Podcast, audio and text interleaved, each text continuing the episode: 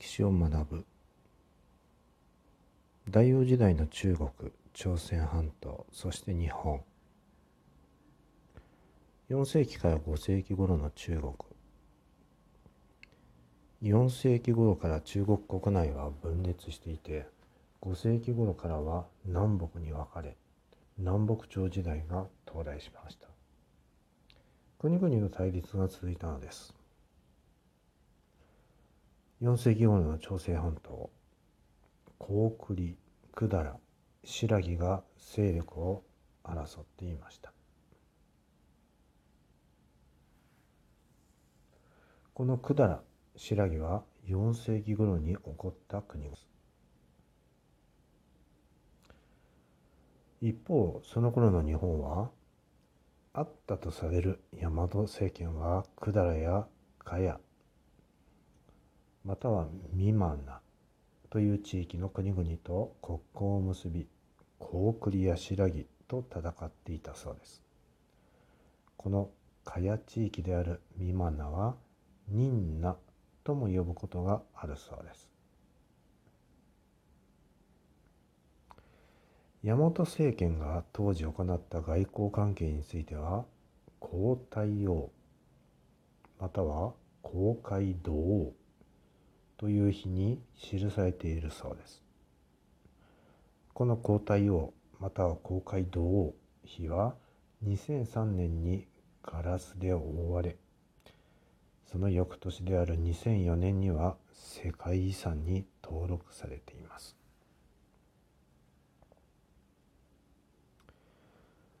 大和政権の勢力について埼玉県にある稲荷山古墳や熊本県にある得た船山古墳から出土した鉄塔や前方後円墳の分布から5世紀には山本政権の王は九州地方から東北地方南部に至る各地の豪族を従えていました。そして王君または大王と呼ばれていたことがわかるそうです。また当時の大和政権の勢力については南朝の宋の歴史書宋書には和の王としての地位朝鮮半島南部の軍事的な指揮権この2つを中国の皇帝に認めてもらおうとたびたび使いを送ったことが記されています。それを兆候と言います。この頃の大和政権はどんな目的で朝鮮半島南部の軍事的な指揮権を獲得しようとしていたのでしょうか。不正が始まりました。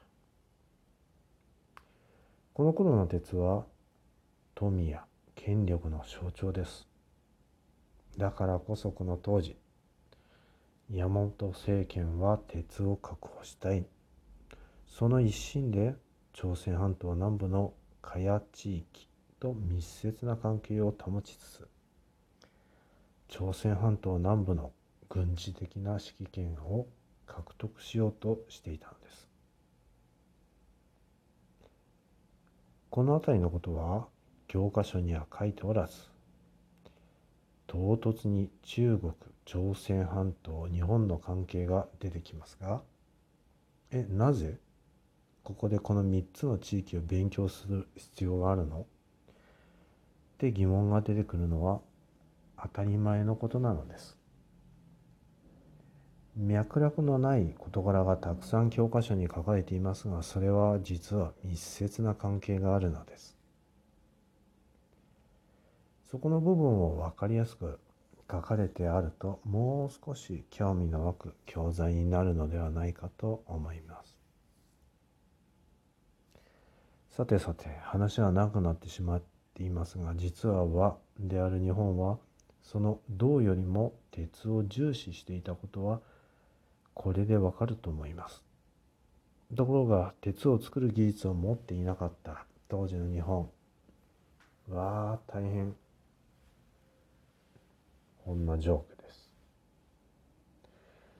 そこで技術がないのならと朝鮮半島から鉄の板を手に入れていたのです。この茅地域は鉄の産地で大和政権はこの地域から鉄を輸入していたのです。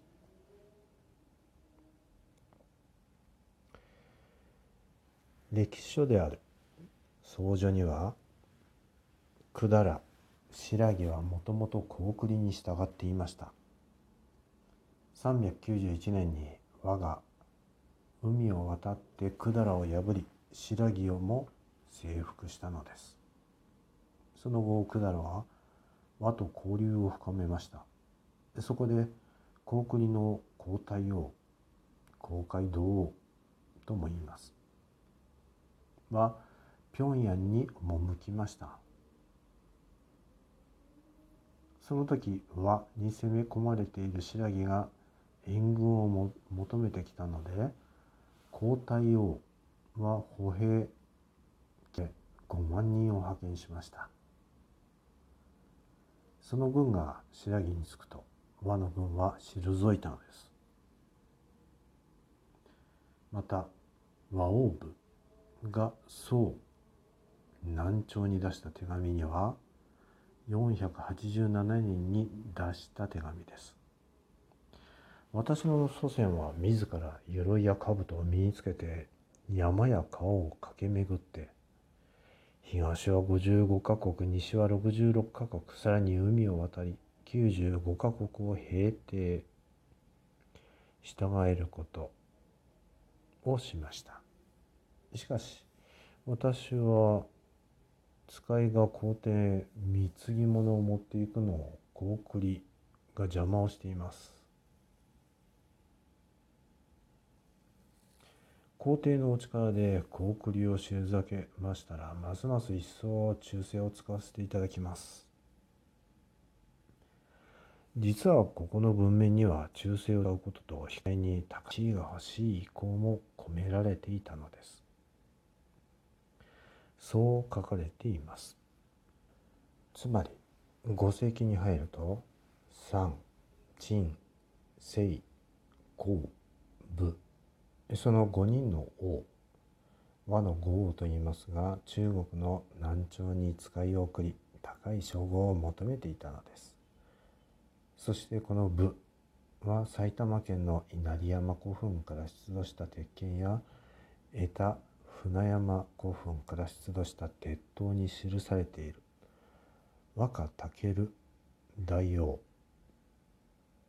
と同一人物であると考えられているのです。